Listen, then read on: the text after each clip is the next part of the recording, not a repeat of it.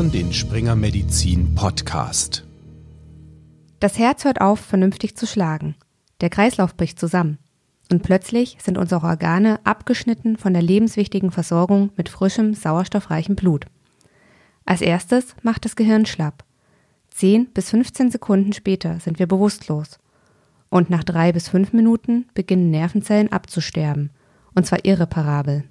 Oberstes Ziel der Erste-Hilfemaßnahmen in den ersten Minuten eines Herz-Kreislauf-Stillstands muss also sein, das Gehirn so schnell wie möglich mit Sauerstoff zu versorgen.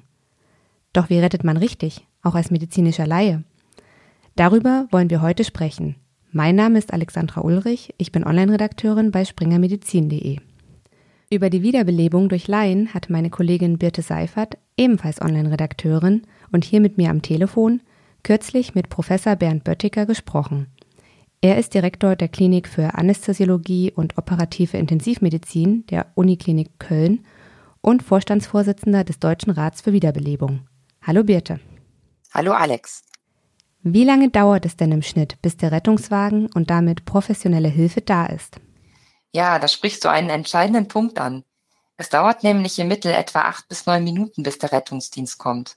Auf dem Land kann das gerne noch länger sein. Und wie du gesagt hast, so viel Zeit bleibt dem Gehirn nicht, wenn das Herz stehen geblieben ist. Übrigens ist ein Herz-Kreislauf-Stillstand außerhalb einer Klinik keine Seltenheit, im Gegenteil. Pro Jahr sind es 50.000 Menschen in Deutschland, die es trifft. Mindestens, sagte mir Professor Böttiger. Ja, ich würde vielleicht sogar sagen, wahrscheinlich haben wir sogar mehr als 70.000, vielleicht sogar noch mehr Menschen, die jedes Jahr einen Kreislaufstillstand in Deutschland erleiden außerhalb eines Krankenhauses und nicht erfolgreich wiederbelebt werden. Wie viele Menschen helfen denn im Ernstfall überhaupt?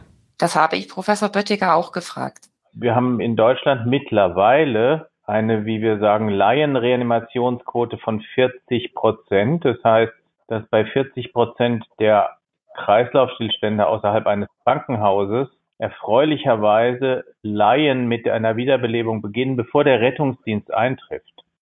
Das bedeutet aber auch, dass in deutlich über der Hälfte der Fälle eben kein Laie mit der Reanimation beginnt. Dabei würde das den entscheidenden Unterschied machen.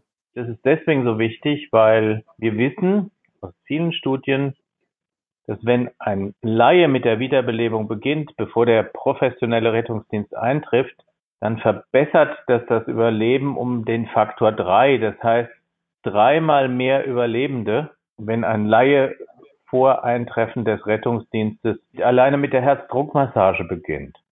Das heißt also, wer sich traut, kann Leben retten. Und zwar mit dem Grunde ganz einfachen Maßnahmen. Es ist kinderleicht, das zu tun, was notwendig ist. Es ist kinderleicht, sogar für Erwachsene, ein Menschenleben zu retten. Alles, was man dazu braucht, sind zwei Hände. Prüfen, rufen, drücken ist das, was ich im Kopf habe. Und damit liegst du genau richtig. Also stell dir vor, du beobachtest draußen im Park oder aber auch bei dir zu Hause oder bei Freunden, dass jemand zusammenbricht. Die Experten empfehlen jetzt prüfen, rufen, drücken. Das ist alles, was man tun muss, um ein Menschenleben zu retten. Was ist prüfen? Prüfen heißt, wir müssen jetzt erstmal schauen, ist der Mensch vielleicht nur eingeschlafen, der da liegt, oder ist der Mensch, hat er vielleicht eine Bewusstlosigkeit, aber keinen Kreislaufstillstand, oder hat er einen Kreislaufstillstand? Deswegen prüfen. Prüfen bedeutet laut ansprechen, auch vielleicht einfach mal so ein bisschen an den Schultern schütteln oder zwicken.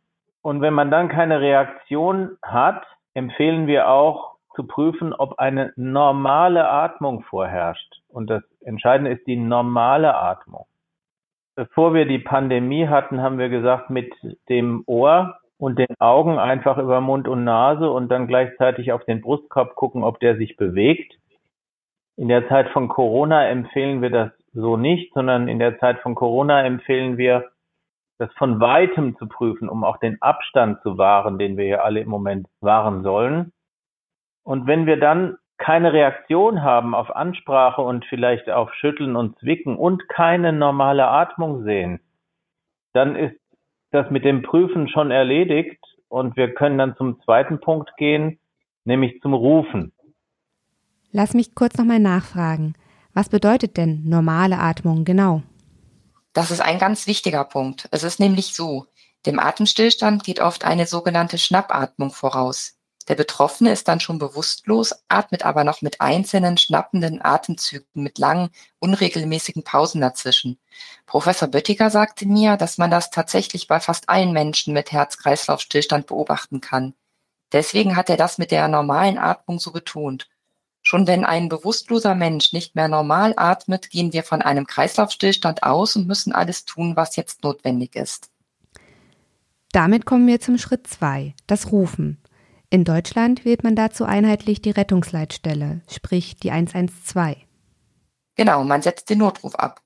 Und dann hat man ja eine Person am anderen Ende der Leitung, die sich auskennt und womöglich mit einer Telefonreanimation startet. Das bedeutet, der Laie wird per Telefon in allen weiteren Schritten angeleitet. Also Telefon lautstellen, neben sich legen und mit dem Drücken beginnen. Man muss allerdings sagen, dass das laut Professor Böttiger mehr als die Hälfte der Rettungsleitstellen so nicht routinemäßig durchführen. Es ist für mich nicht nachvollziehbar, warum es hierzu in Deutschland keine bundeseinheitlichen Regeln und kein bundeseinheitliches Vorgehen gibt.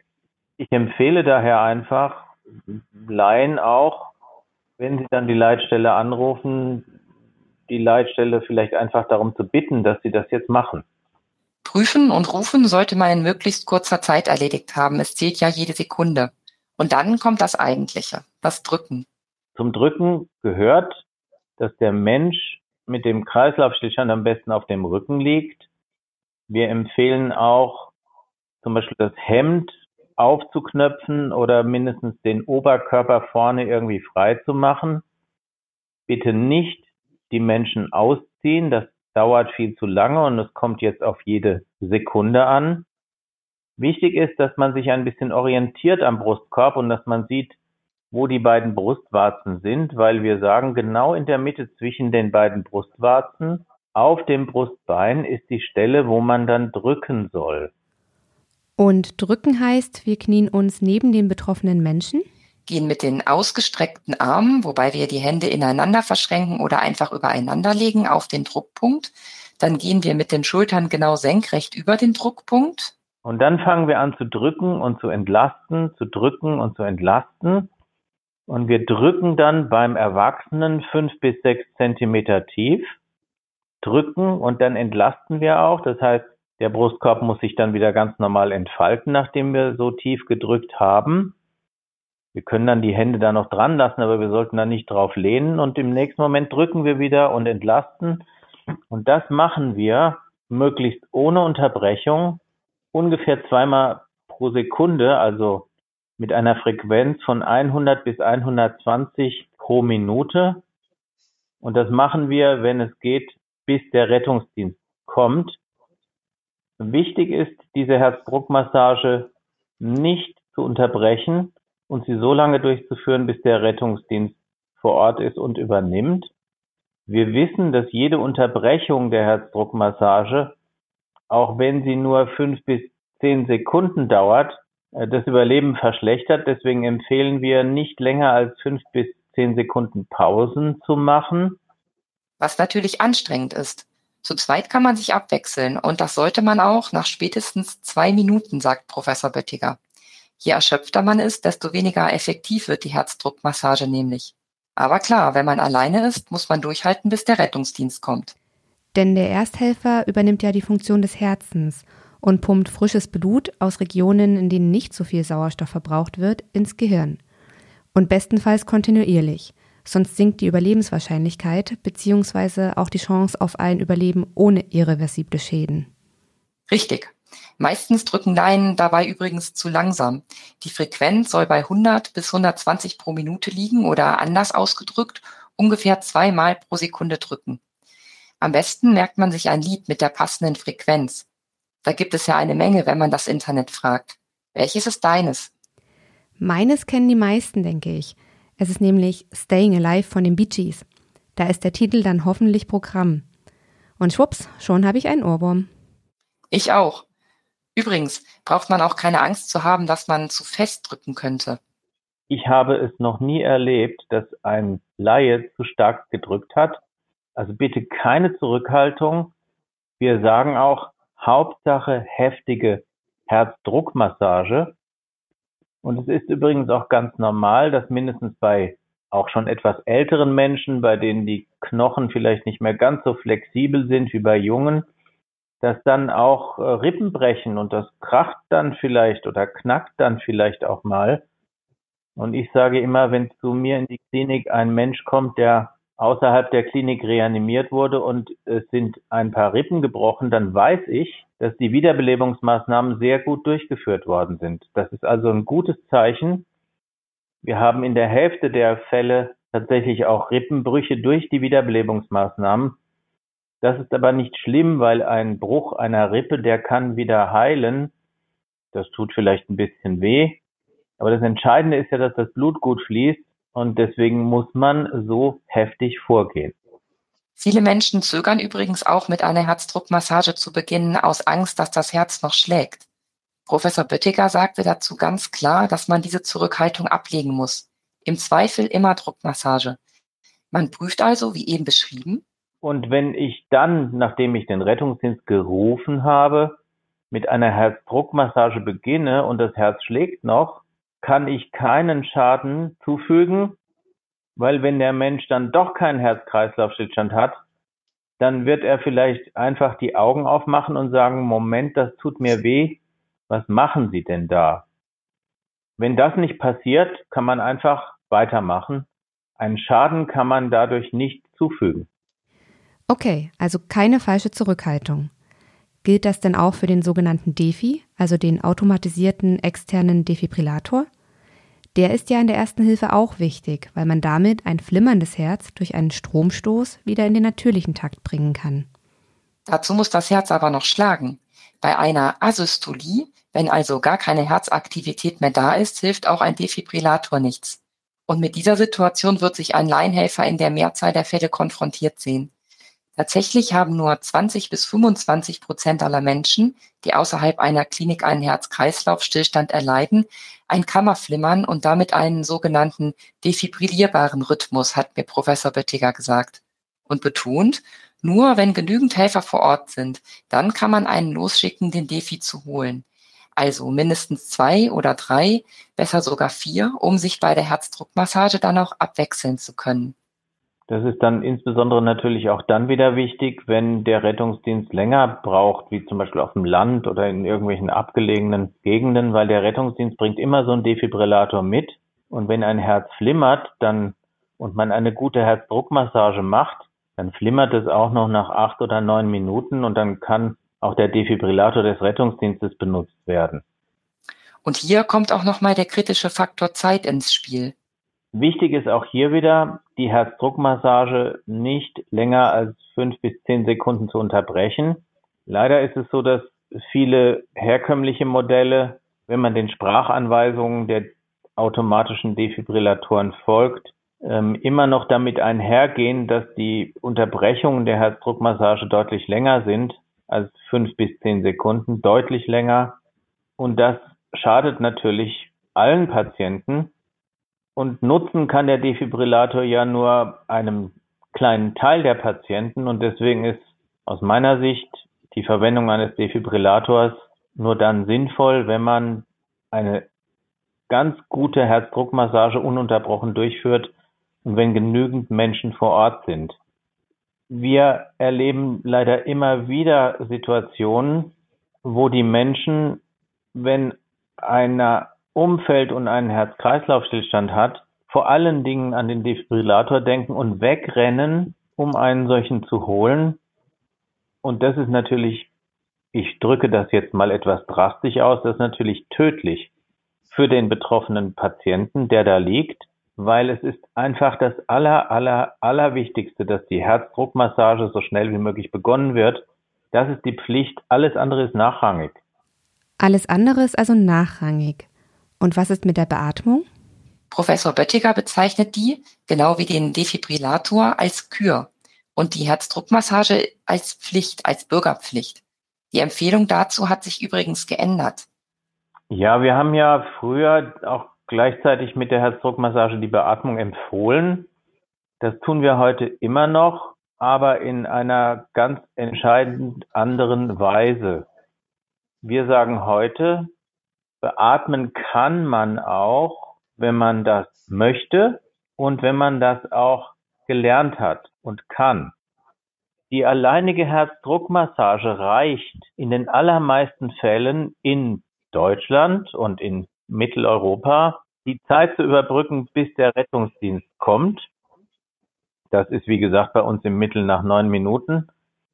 Wenn es länger dauert, also sagen wir mal 15, 20, 25 Minuten, bis der Rettungsdienst kommt, dann ist es sicher sinnvoll, auch zu beatmen, weil dann irgendwann auch nicht mehr genügend Sauerstoff im Blut ist. Am Anfang, für die ersten Minuten, ist da noch genügend drin, später dann nicht.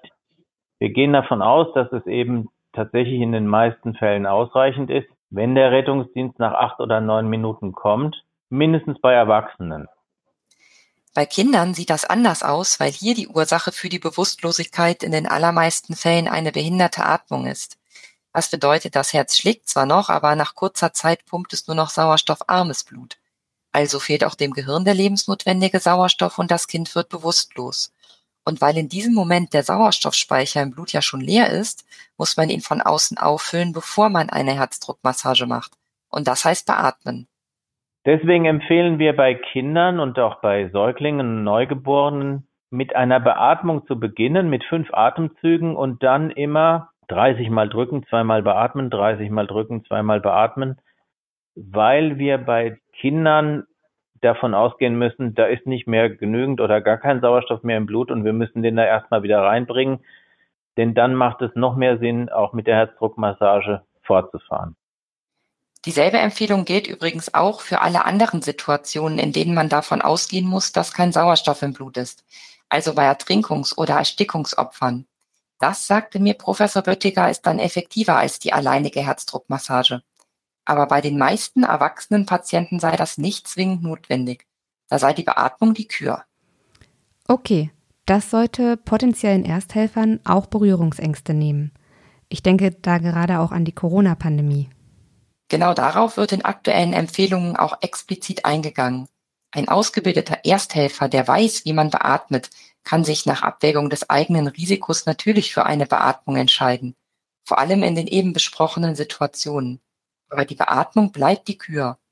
Zum Thema Berührungsängste übrigens auch interessant zu wissen. Die meisten Herz-Kreislauf-Stillstände passieren zu Hause. Wir beobachten in Deutschland ungefähr, dass zwei Drittel aller Kreislaufstillstände tatsächlich in der Familie oder im persönlichen Umfeld passieren. Und das ist vielleicht eine wichtige Information, denn das bedeutet ja auch, wenn man sich für eine Beatmung entscheidet, dann sind das in der Regel keine fremden Menschen, sondern Familienangehörige oder Freunde. Und mit denen steht man ja womöglich sowieso in engem Kontakt, auch unter den Einschränkungen während der Pandemie.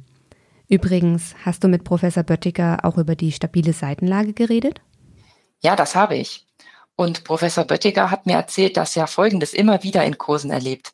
Menschen erinnern sich noch einigermaßen an die stabile Seitenlage, aber die Herzdruckmassage haben sie vergessen. Die stabile Seitenlage stammt übrigens aus einer Zeit, als wir unangeschnallt und ohne Kopfstützen Auto gefahren sind, hat er mir erklärt. Bei einem Unfall mit Genickbruch kann die stabile Seitenlage dann sicherstellen, dass das bewusstlose Unfallopfer nicht an Erbrochenem oder an Blut erstickt. Also bei einem bewusstlosen, aber noch normal atmenden Menschen. Heutzutage haben wir solche Situationen, wo die stabile Seitenlage sinnvoll sein kann, allerdings nicht mehr oder praktisch gar nicht mehr. Ich persönlich kenne niemanden, dem die stabile Seitenlage irgendwie geholfen hat oder dem man so sogar das Leben retten konnte. Die kommt aus einer anderen Zeit und beim Kreislaufstillstand hat die überhaupt gar keine Bedeutung. Ganz im Gegenteil, sie führt häufig in die Irre. Es gibt eine aktuelle Untersuchung aus Berlin, die zeigt, dass Menschen mit Kreislaufstillstand leider in ungefähr einem Drittel der Fälle, wenn dann der Rettungsdienst kam, in einer stabilen Seitenlage vorgefunden wurden. Und das hilft dann natürlich überhaupt nicht. Geholfen hätte aber eine Herzdruckmassage, um das Blut in Bewegung zu halten. Richtig. Es hilft nur prüfen, rufen und dann das Drücken. Und das können und sollten auch schon Kinder ab einem gewissen Alter lernen, meint Professor Böttiger. Am besten noch vor der Pubertät. Die Initiative Kids Save Lives zum Beispiel treibt das Wiederbelebungstraining an Schulen schon seit mehreren Jahren voran. Das allerdings ist in Deutschland nicht verpflichtend, anders als in einigen europäischen Ländern, wo die Laienreanimationsquote übrigens teils bei 70 bis 80 Prozent liegt. Das ist für Professor Böttiger übrigens einer der Gründe dafür, warum wir vergleichsweise so schlecht dastehen. Bei uns wird das in den Schulen noch nicht flächendeckend umgesetzt. Wenn man das noch vor der Pubertät lernt, dann vergisst man das auch nicht mehr. Und man hat auch das Ganze dann spielerisch gelernt und die jungen Leute sind immer total begeistert, wenn wir das denen beibringen. Die haben überhaupt gar keine Sorge, keine Angst, keine Bedenken. Das macht denen richtig Spaß. Ich habe auch immer das Gefühl, dass die Empathie dort besonders groß noch ist, zu helfen. Es reichen zwei Stunden pro Jahr und da lernt man richtig was fürs Leben und fürs Überleben. Und wir wissen mittlerweile auch, dass Kinder und Jugendliche etwa im Alter von 10 bis 12 Jahren in der Lage sind, die haben dann auch genug Kraft, die Herzdruckmassage mit 5 bis 6 Zentimeter tief und 100 bis 120 pro Minute durchzuführen. Und es geht noch früher, zumindest das Prüfen und Rufen. Ich habe faszinierende Beispiele gesehen, wo Vierjährige über das Smartphone mit Hilfe von Siri die Rettungsleitstelle anrufen und wunderbar beschreiben, dass da jemand liegt, der einen Kreislaufstillstand hat. Nur drücken können die halt noch nicht, aber thematisieren sollte man das schon früh. Den Schülerinnen und Schülern macht das Riesenspaß. Die Lehrerinnen und Lehrer sagen uns häufig, so begeistert haben wir die aber selten erlebt. Und was wir auch machen und was auch toll ist für die und auch für den Gesamteffekt ist, wir sagen denen dann immer am Ende des Unterrichts, so ihr wisst jetzt, wie das mit der Wiederbelebung geht. Und jetzt geht ihr bitte nach Hause und zeigt in den nächsten zwei Wochen zehn Menschen in eurer Familie und in eurem Umfeld, wie das mit der Wiederbelebung geht. Schreibt die Namen auf den Zettel und bringt den Zettel dann zurück in die Schule. Und so nutzen wir dann die Schülerinnen und Schüler auch als Multiplikatoren. Und die bringen dann das Wissen, wie einfach das mit der Wiederbelebung ist, genau dahin, wo die meisten Kreislaufstillstände passieren, nämlich zu Hause. Durch solche und andere Aktionen trauen sich mittlerweile immer mehr Menschen im Notfall zu helfen. Und die Laienreanimationsquote ist von etwa 15 bis 20 Prozent vor zehn Jahren auf 40 Prozent heute gestiegen. Äh, das ist ein Riesenerfolg. Wenn wir das jetzt extrapolieren mit Zahlen, die wir leider nicht aus Deutschland haben, aber aus Dänemark, würde das bedeuten können, dass wir allein dadurch jetzt schon jedes Jahr 7000 Menschenleben zusätzlich retten, was sehr viel ist. Das ist nämlich fast zweieinhalb Mal so viel Menschen, wie heute noch im Straßenverkehr sterben. Aber das hat mir Professor Böttiger abschließend noch mit auf den Weg gegeben, das Ziel ist noch höher.